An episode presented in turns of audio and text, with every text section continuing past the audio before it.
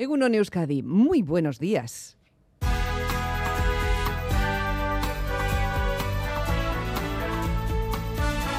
Más que palabras. Con Almudena Cacho.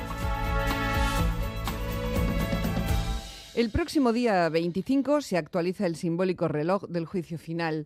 Es posible que nos situemos por debajo de los 100 segundos para la medianoche, o lo que es lo mismo, a 100 segundos de la destrucción total de la humanidad a manos de la humanidad misma aparte de ella en realidad, porque no todo el mundo la eh, suscribe, ¿no? Aurora Bilbao es médico y está ligada desde hace décadas a la Asociación Internacional de Médicos para la Prevención de la Guerra Nuclear, de la que ha sido coordinadora en España. Y Aurora me recuerda periódicamente que no espabilamos y que la amenaza nuclear y otras amenazas permanecen más activas que nunca. Aurora, ¿qué tal estás? Bienvenida. Hola, buenos días.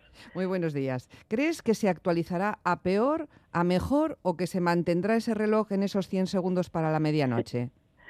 No, sin duda va a ir a peor, por la sencilla razón de que pues la guerra de Ucrania cada vez hace más verosímil la amenaza nuclear. El cambio climático lo vemos cada vez más evidente y desde luego la situación no no nos deja ser esperanzadores eh, con respecto a cómo está el mundo. Mm.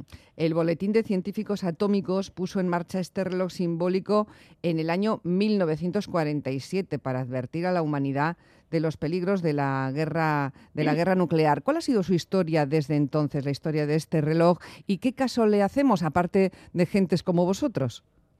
Bueno, eh, el origen del reloj nace eh, justo después, en 1945, nace la revista El Boletín de Científicos Atómicos y en el 47 deciden poner en la portada el reloj que simbolizaría eh, de lo que estamos hablando en estos momentos.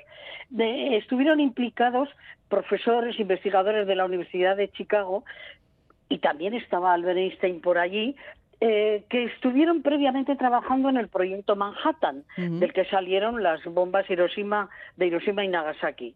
Y desde luego frente a, la visualización del horror eh, de las consecuencias de estas dos armas en Hiroshima y Nagasaki, pues decidieron que tenían que hacer algo. Y lo mejor que sabían hacer era poner en conocimiento del público, de los científicos, de los políticos, de la ciudadanía, pues eh, sus investigaciones sobre las consecuencias de las armas nucleares. Mm, han pasado ya desde esta iniciativa casi 75 años, 75 años de historia. Nació frente a la amenaza nuclear, pero luego se le han ido, se le han ido añadiendo otras amenazas que que caminan en la dirección de nuestra propia extinción y por nuestra propia mano, que no son estrictamente la nuclear, como has dicho antes, por ejemplo, la pandemia o el cambio climático. Sí, sí, sí. En estos momentos, bueno, ya hace tiempo que empezaron a incluir, porque su compromiso era evidentemente todo aquello, denunciar todo aquello que amenazara eh, pues la, supervivencia de la especie humana. Y por eso eh, añadieron, porque era tan tan eh, importante el cambio climático y lo que y las consecuencias que iba a traer que desde luego lo, lo incluyeron ya hace años. Y con respecto a eso pues iban cambiando la hora del reloj que pues es una es un relato gráfico simbólico de, los momentos más relevantes de nuestra historia desde luego y es un reflejo fiel de la situación de cada momento y claro ese reloj nunca partió de cero eh, no partió lo pusieron por ponerlo en alguna en algún punto lo pusieron en 1947 a siete minutos. A siete minutos. En 1953 lo bajaron a dos minutos, porque en aquel momento habían hecho el ensayo de la bomba H. En 1963, gracias al Tratado de Prohibición Parcial de Ensayos Nucleares, se pudo poner a 12 minutos. Después, cuando Estados Unidos y Rusia pues rompieron su diálogo en 1983, volvimos a los tres minutos. Pero en 1991 se volvió a recolocar a 17 minutos. Este es el momento en el que más eh, lejos del peligro nuclear hemos estado según el reloj. Y esto fue debido al Tratado de Reducción de Armas Estratégicas. Pero ya en 2017 se volvió a poner a 2,5 minutos por la entrada en escena de Trump y de Corea del Norte. Y eh, la última actualización en 2022 la puso a 100 segundos, como acabas de decir, por haciendo haciéndose eco de la amenaza nuclear, del cambio climático y la pandemia. Mm. Pero la guerra de Ucrania no estaba considerada en estos 100 segundos. Claro. De ahí que pensemos que desde luego por lo menos 30 minutos, 30 segundos, 20, 30 segundos sí que se va a adelantar este reloj, con lo cual nunca vamos a estar tan cerca del desastre. Y yo es que me pregunto, mm, ¿cómo es que no lo ven? La ciudadanía en primer lugar, eh, los políticos en segundo. ¿Qué hacemos? Tenemos que hacer algo, porque es que la, la civilización como tal puede desaparecer. Pues ahí está ese reloj. con ella. Hombre, claro. claro, Vamos a pensar que nosotros somos también civilización, aunque a veces dejemos bastante que desear. Aurora Bilbao, siempre es un placer hablar contigo. Gracias por recordarnos que, mm, hay que mirarse un poquito más para cambiar, eh, no tan despacio como lo hacemos, o lo contrario, no cambiar nada, sino empeorar las situaciones. Sí, sí, sí.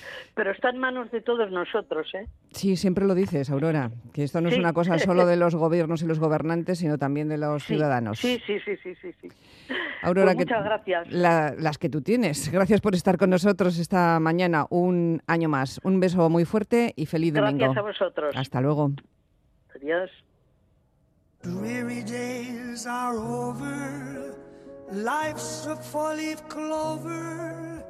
Sessions of depression are through.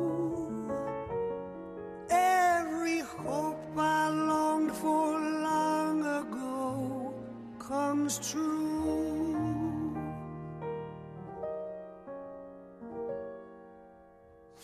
Long ago and far away, I dreamed a dream one day, and now that dream is here beside me.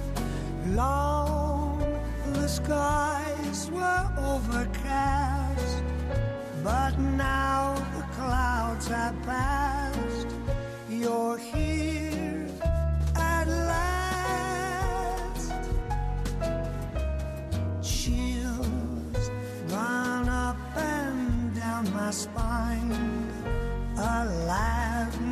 Lamp is mine, the dream I dreamed was not denied me.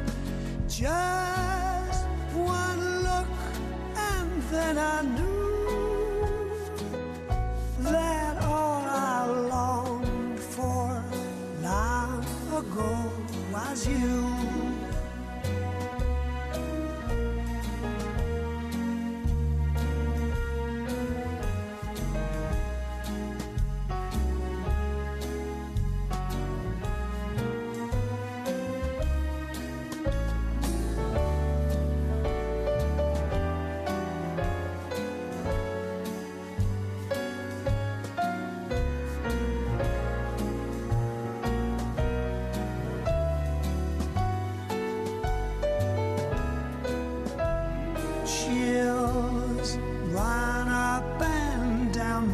find a lamp is mine.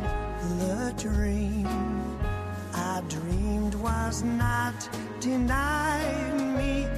Just one.